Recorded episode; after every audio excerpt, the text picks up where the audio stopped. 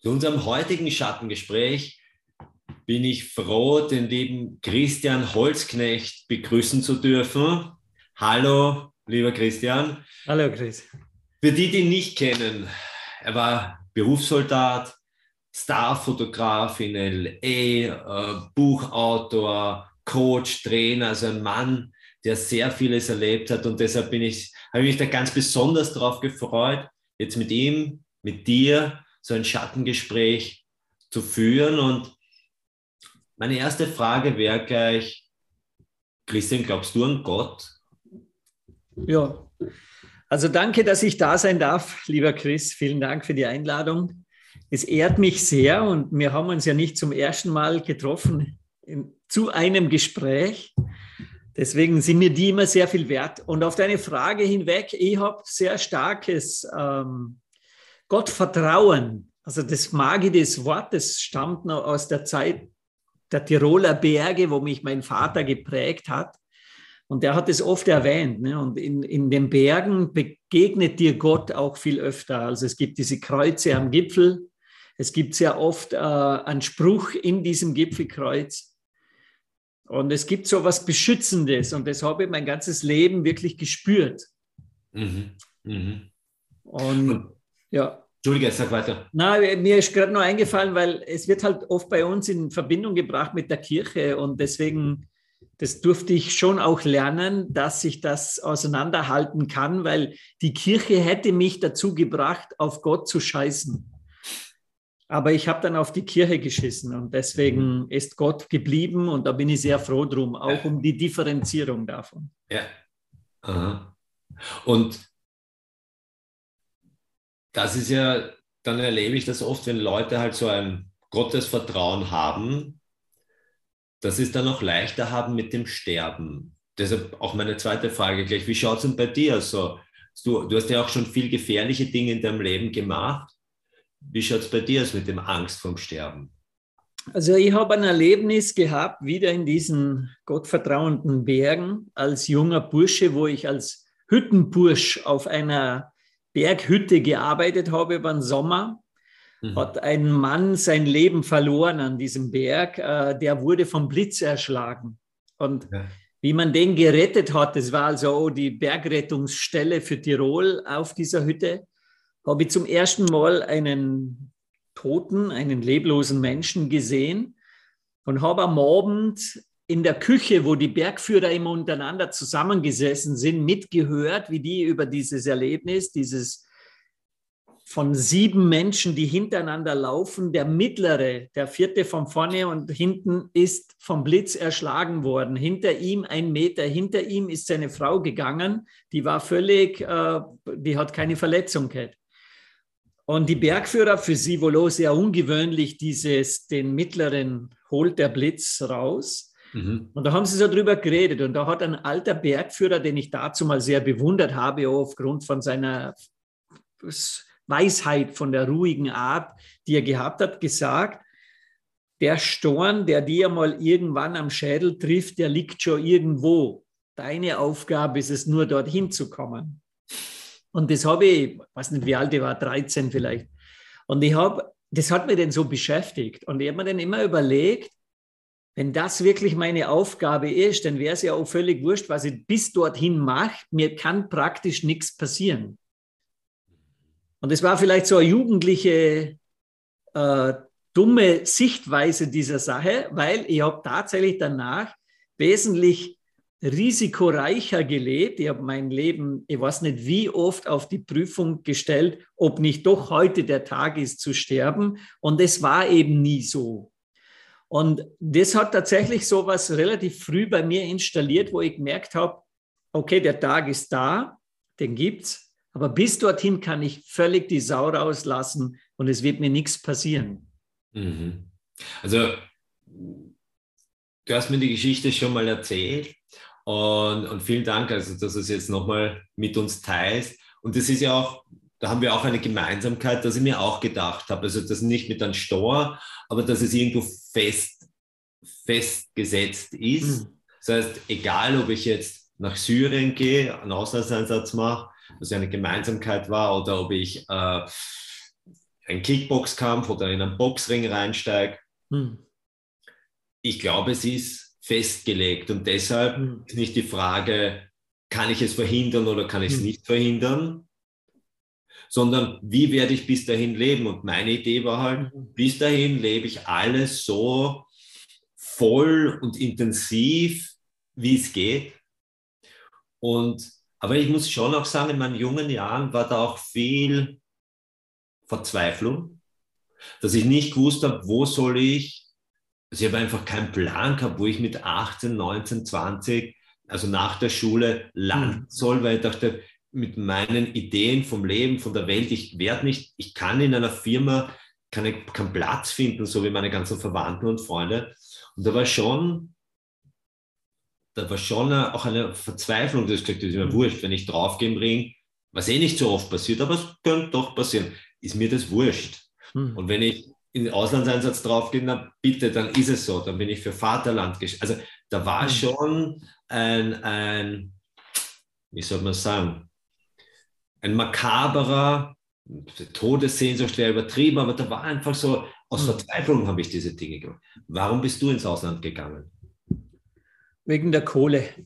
Also mhm. bei mir, ich, ich habe während des Bundesheers eine wirklich schlechte Zeit gehabt dort und zwar durch die typische Struktur des Bundesheers. Man muss sich vorstellen, ich komme dorthin mit der Idee, mich zu verpflichten, drei Jahre, um den Heeresbergführer machen zu können.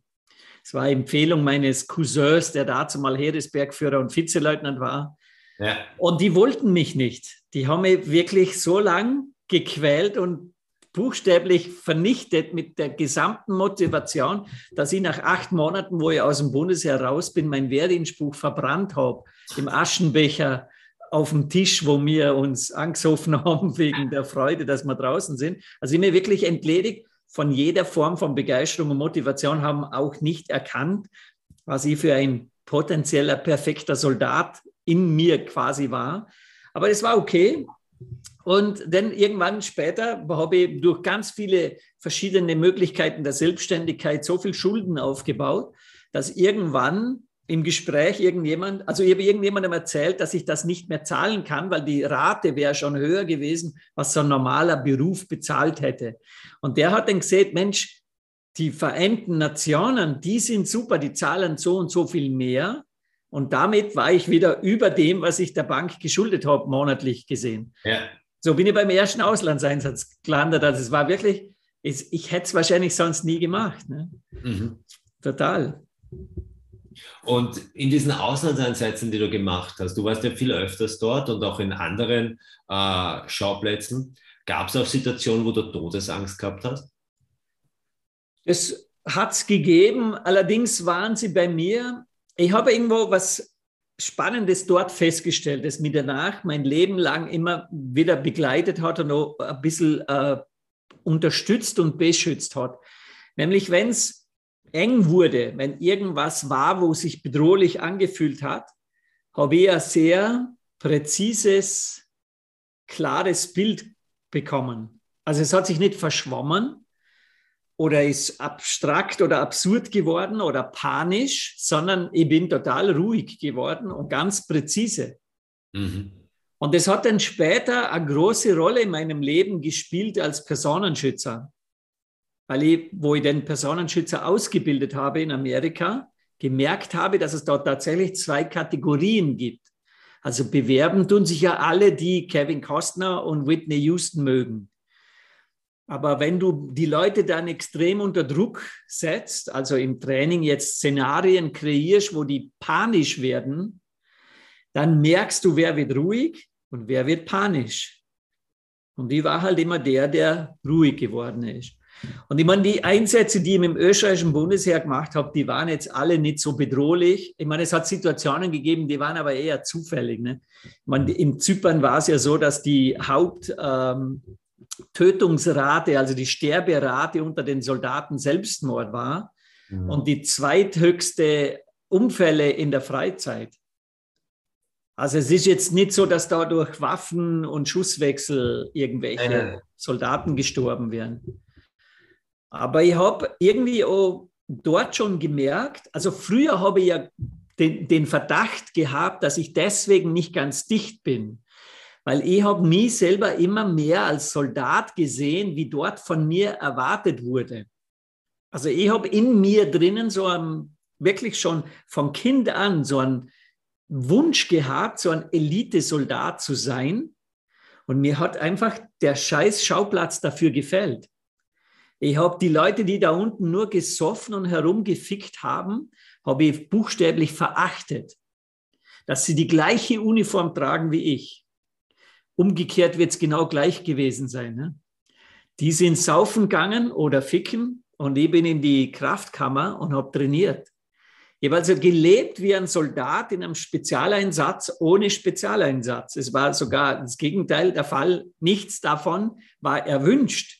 Man hat mich eher in das Eck gestellt, seltsam.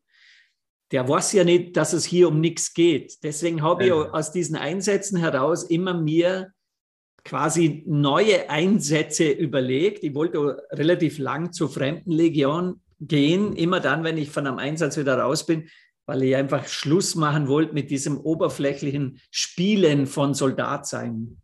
Es war ja auch die Holiday Mission. Also Zypern war ja mehr eben für so.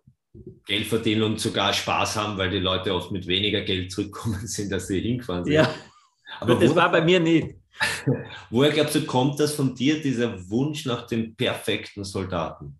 Also, wenn ich aus heutiger Sicht habe für das eine Erklärung, noch vor 15 Jahren hätte ich die nicht gehabt. Da habe ich es mir deswegen nicht erklären können, weil ich selber geglaubt habe, ich bin halt nicht ganz dicht.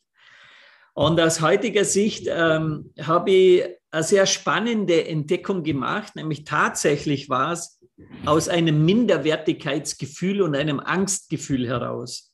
Mhm. Also ich habe als Kind mich relativ stark schmächtig gefühlt, klein und schmächtig. Und das war immer schon in meiner Welt, ne, wer, wer groß und stark ist, hat was zu sagen. Und der Kleine und Schmächtige, der wird weder gesehen, noch kann er sich irgendwie verteidigen, wehren. Das hat mich schon ganz jung auch zum Kampfsport gebracht, weil ich das Gefühl gehabt habe, ich muss mich verteidigen, weil ich bin ja klein und schmächtig. Mhm. Und wo ich denn so in dieses Alter gekommen bin, so für Auslandseinsätze, habe ich das potenziert. Das ist fast das Zehnfache an, an Brutalität damit zu mir gekommen, weil ich mir gedacht habe, da muss ich ja jetzt noch mehr, noch härter, noch disziplinierter und noch krasser sein.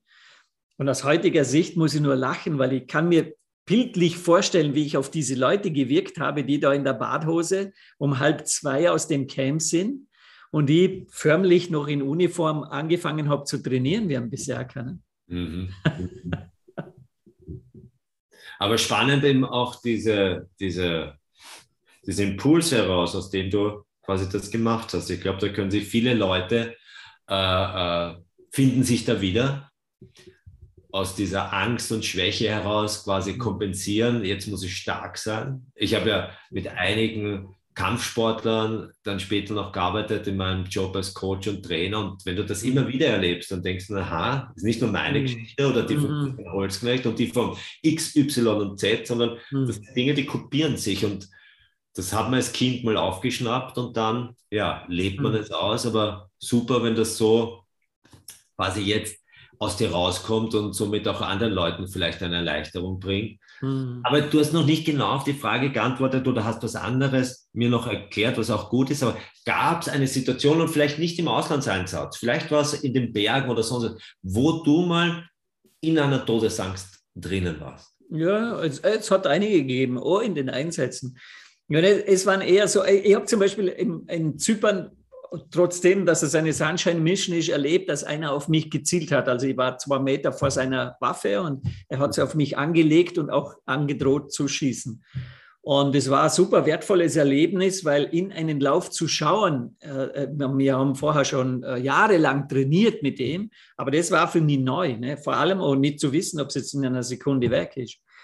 Und ich habe mal mit, also auch in Zypern erlebt, eine Autorotation von einem Helikopter. Entschuldige, ganz kurz was ist da passiert? Also du schaust jetzt in den Lauf, das war ein, genau.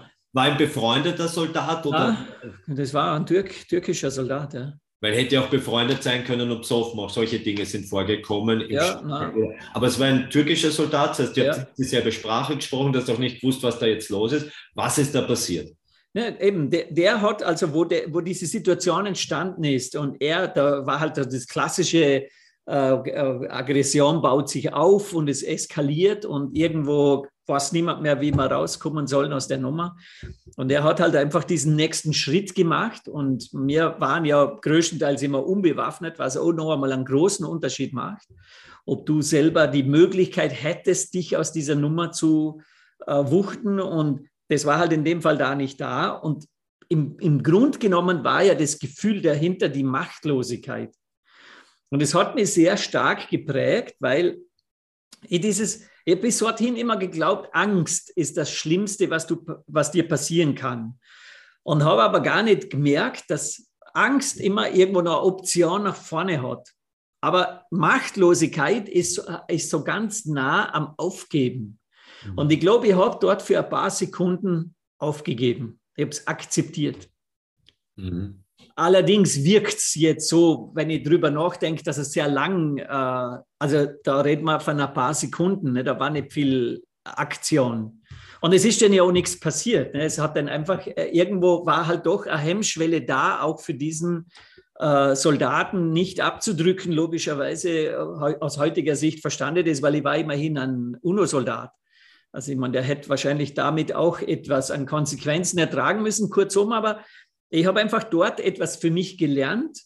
Und das hat danach zur Folge gehabt, dass ich nie mehr zur UNO-Einsätze gegangen bin, dass ich nirgends mehr in ein Land gehe, wo Waffen sind, ohne dass ich eine Waffe tragen darf. Mhm. Und äh, das hat mir erst jetzt gerade wieder vor zwei Jahren, wo die Pandemie begonnen hat, habe ich das Gefühl auf einmal wieder gespürt. Mhm. Viel Machtlosigkeit. Genau, ja, Machtlosigkeit. Mhm.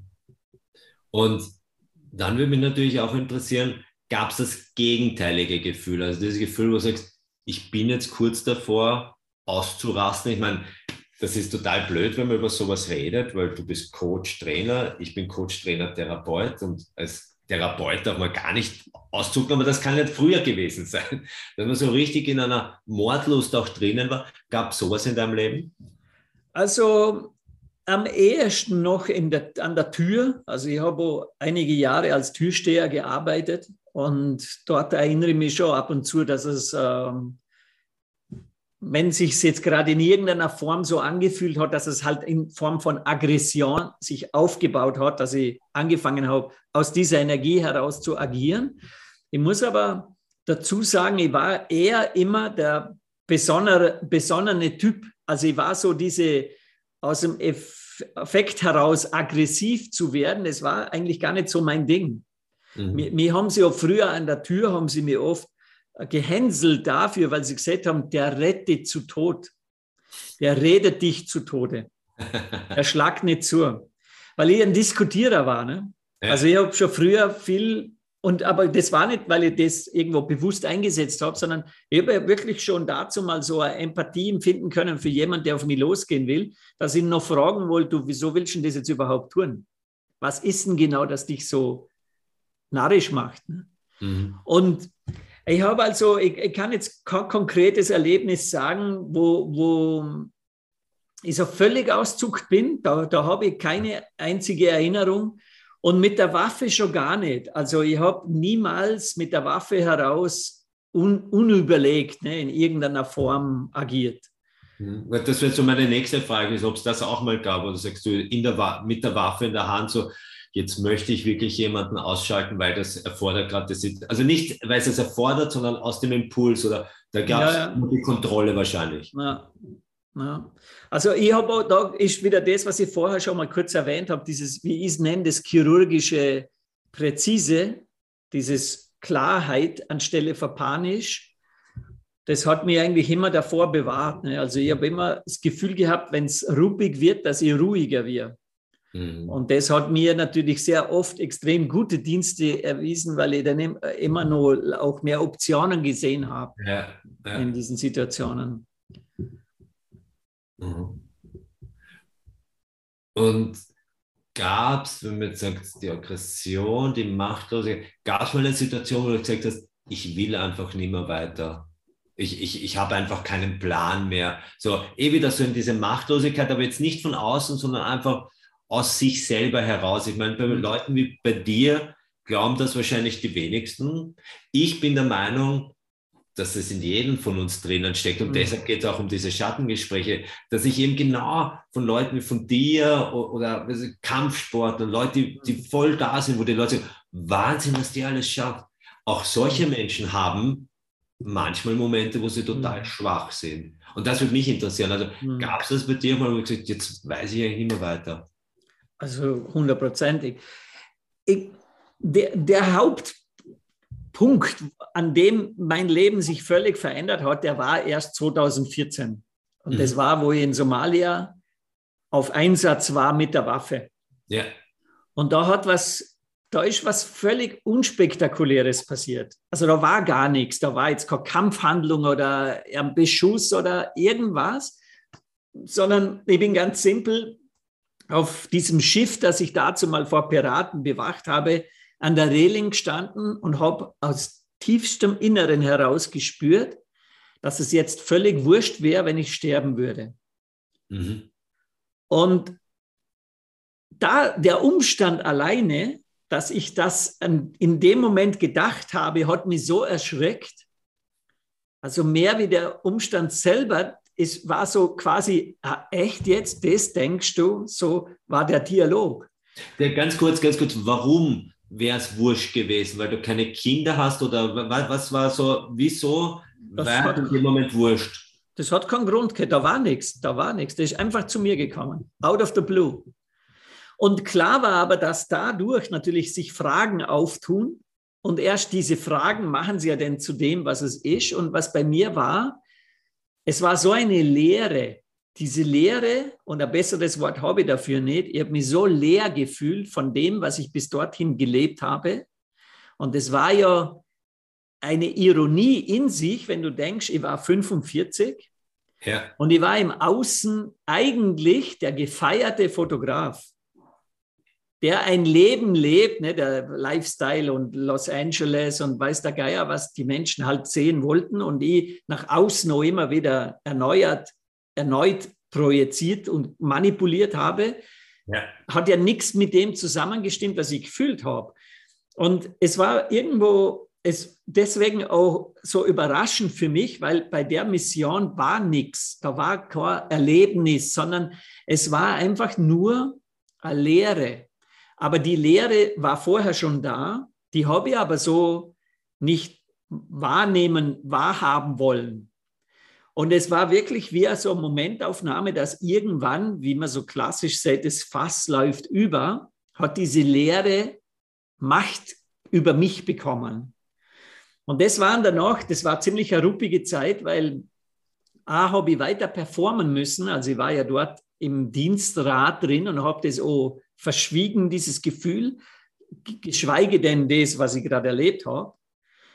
Und habe versucht daraus sozusagen irgendwas zu machen. Also so, wenn ich mich recht erinnere, war mal eine ganze Woche Zero, da war gar nichts, ich war zu nichts imstande. Ich habe nur physisch mich dorthin geschleppt, habe mit niemandem geredet, habe versucht, über die Zeit zu kommen. Und irgendwann, einfach eine gewisse Zeit später, habe ich nur einen Gedanken gehabt, der mir wahrscheinlich auch da das Leben gerettet hat. Und das war, dass ich mir gedacht habe, wenn da eine Lehre ist, dann wäre es ja theoretisch möglich, dass ich entscheiden kann, mit was ich die befülle. Und das war so wie ein Funke, so ein kleiner Anker. Und der ist bei mir dann in die Richtung des Fotografen gegangen, weil den, das war ja von Anfang an mein Leben, das ich leben wollte, schon als Kind. Ja. Und ich habe dann nur so diese, und ich war aber noch auf dem Schiff, noch mit der Waffe im Einsatz und habe aber immer wieder mir überlegt, was waren früher diese Gründe, was waren diese Motivationen, was war denn das, wofür du Fotograf werden wolltest? Mhm. Was mir dann zu dem Punkt gebracht hat, zu erkennen, ich habe ein völlig anderes Leben als Fotograf gelebt. Und das war quasi der Entstehungspunkt von dieser Veränderung. Also danach war es natürlich immer konkreter, was zu tun ist. Ne? Mhm. Also würdest du rückblickend auf jeden Fall, oder würdest du rückblickend sagen, dass das der Ausgangspunkt war, also so dieser schlimmste Moment, wo du einfach zu nichts in der Lage warst und vollkommen ja. in der Lehre, dass du da stehst, wo du heute stehst? Ja, auf jeden Fall, ganz klar. ich habe vorher, also in Zypern sind mir jetzt auch ein paar Sachen eingefallen vorher schon, die ähnlich dem waren, aber sie waren einfach nicht intensiv genug und es war vielleicht ich nicht so weit, es überhaupt als etwas zu erkennen. Und eines davon erinnere ich mich, ich war ja im Grunde genommen mein Leben lang ein liebevoller Herzensmensch. Das habe ich als Kind schon gespürt. Ich, ich habe einfach alle immer gern umarmt. Ich, ich, ich wäre, also als Kind oder Jugendlicher hätte ich gesagt, ich war schwul. Nicht, nicht im sexuellen Sinne, sondern im, im, im liebevollen, wärmlichen Sinne. Es war für mich so unmännlich und alles natürlich Glaubenssätze. Deswegen habe ich alles getan, um ja nicht so liebevoll und lieblich zu wirken. Und in Zypern war es einen konkreten Fall, da hat ein Soldat, der früher hat es noch kein Internet gegeben, da war eine Telefonzelle am Antreteplatz und man hat halt einmal in der Woche oder zweimal in der Woche Post bekommen. Und der Soldat, an den erinnere ich mich noch ganz genau, der hat einfach über den gewissen Rhythmus hinaus nichts mehr gehört von seiner Freundin, für die er dazu mal in den Einsatz gegangen ist, damit sie sich ein gemeinsames Leben tun. Und irgendwann eines Tages, wo die Post wieder gekommen ist, ist ein Brief gekommen von der, die ihm gesagt hat, du, ich bin jetzt mit deinem besten Freund zusammen und das Geld, was du bis jetzt überwiesen hast, ist weg. Also so nach dem Motto, du musst schon immer kommen. Also so richtig ein Gnadenstoß. So, und jetzt kommt die eigentlich wichtige Geschichte. Der Typ hat in dem Moment, wo er diesen Brief gelesen hat, bitterlich angefangen zu weinen. Und keiner der Anwesenden, inklusive mir, hat eine Empathie entwickeln können, um den zu trösten, sondern alle sind mehr oder weniger auf ihn losgegangen. Im Sinne von, was bist denn du für eine Weichheit? Die hat doch vorher auch schon mit allen gefickt. Solche Sachen sind dort ausgesprochen worden. Und ich, anders fühlend, aber Mitläufer wie ich war und hart wie ich sein wollte, habe genau das Gleiche gemacht wie die anderen. Es war mir völlig wurscht, was mit dem gerade war. Und obwohl ich gefühlt habe, ich würde ihm gerne helfen, habe ich es nicht geschafft, entgegen dem Bild, das ich nicht zerstören wollte bei den anderen. Mhm. Und das hat ganz lange nachgewirkt, also über mehrere Einsätze hinweg hat es noch gewirkt, weil ich mich wirklich schlecht gefühlt habe und weil ich mir immer mal wieder denkt habe, was bin ich für ein Arschloch, dass ich das nicht anders gemacht habe. Für mich war nur der konkrete Punkt. Jetzt, wenn du mich heute fragst, wäre das ein guter Punkt gewesen, die Dinge zu verändern? Ja, wäre es. Aber ich war nicht hart genug dafür. Und damit meine ich nicht hart, hart, sondern konsequent genug. Und ich wollte einfach um alles in der Welt das verteidigen, was ich wollte, dass die Menschen von mir sehen. Also das ist bei mir extrem eine hohe Energie gewesen, vorgeben, etwas zu sein und mit aller Gewalt das zu verteidigen. Praktisch lieber sterben, als das zuzugeben, dass ich im Grund genommen weich bin, sanft bin, liebevoll bin und schwach. So schön, das aus deinem Mund zu hören. Ja, genau. Und das hat noch 20 Jahre dazu gebraucht. Und wenn ich heute mit jüngeren Menschen beruflich zu tun habe und ich merke sowas, erzähle die Geschichte immer. Mhm. Und ich glaube, von der einen Seite her haben es viele von den Jüngeren leichter, klingt wieder so, wie wenn wir Opfer wissen, aber oft ist es so durch alleinerziehende Mütter, dass sie irgendwie mehr Umarmung haben, mehr mhm. feminine Anteile und dann trotzdem. Das ist so, ja. Denke ich, dass es umso wichtiger ist, ihm zu zeigen, nein, mhm. da gibt es also auch diesen Anteil, weil ich glaube, es hat ganz stark auch mit Bewusstheit zu tun. Also dieses sich bewusst zu sein, das ist was Besonderes. Mhm. Weil ich nehme mal, ich kann mich da, glaube ich, ganz gut reinversetzen. Äh, waren bei mir andere Situationen, wo ich gedacht habe, das ist nichts Tolles, hm. da jetzt den umarmen und weil man einfach denkt, der ist schlecht, der hm. ist komisch, hätte es, wäre er gar nicht wegfahren oder wie auch immer. Wir, dass Menschen, was ich damit sagen will, oft nicht das Bewusstsein haben. Also es ist nicht die Bösartigkeit oder die, weißt du, was ich meine? Ja, ja. Es ist nicht die, ich bin jetzt beabsichtlich gemein und böse, sondern es ist mhm. einfach ein Muss, ein Feld, in dem wir aufwachsen, wo wir glauben, ein Mann muss so sein. Er muss, also ich kann es ganz stark sagen aus diesen Heldengeschichten. Also ich rette die Frau, ich bin mhm. stärker wie der andere, auch wenn ich kleiner bin und eigentlich nicht stärker, aber ich tue so, als ob. Mhm. Also da sind so viele Dinge drinnen. Ich denke, die wurden uns durch Geschichten vorgegeben und die versuchten wir zu erfüllen. Bis zu dem Moment, wo wir in die Krise kommen sind mhm. und wir rennen. Und erst in der Krise fangen wir an, alles zu hinterfragen. Mhm. Lernen durch Schmerzen. Als ob es eine Krise braucht, um, um diese Entwicklung auch wirklich durchführen zu können. Und wenn du es mit einem Satz sagst, was war das Wichtigste, was dir geholfen hat, aus dieser Krise rauszukommen? Ich meine jetzt da am Schiff, wo du diese Leere gespürt hast. Ja, das ist einfach. Ich habe mir Hilfe geholt, okay. was ich vorher noch nie in meinem Leben gemacht habe, weil das ober mir abgespeichert war als Schwäche. Mhm. Und dort wirklich, also sozusagen unter diesem Gefühl, auch auf dem Schiff, weißt, eingesperrt zu sein, plus keine Kommunikation. Niemand anrufen können, niemanden E-Mail schreiben, niemanden WhatsApp schicken. Ne? Wir waren völlig isoliert. Und ich musste mit dieser Leere in dieser Isolation aushalten.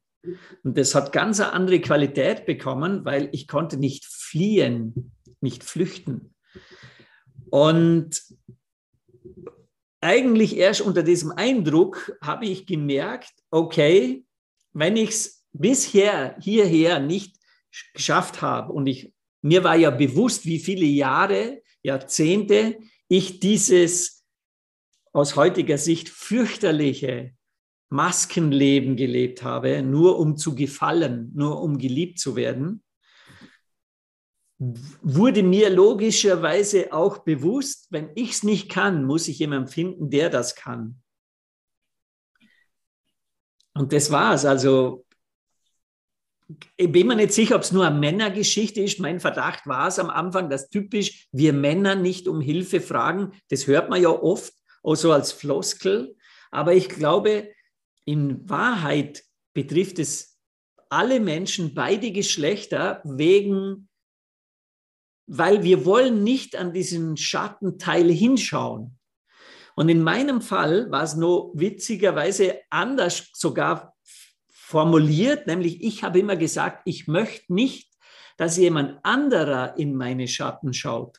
Das war immer so mein Bild von hellsichtigen Menschen, schamanisch arbeitenden Menschen, habe ich immer gedacht, fuck, wenn die in mich reinsehen, Vorannahme übrigens, dass da viel Müll ist, viel Dunkelheit.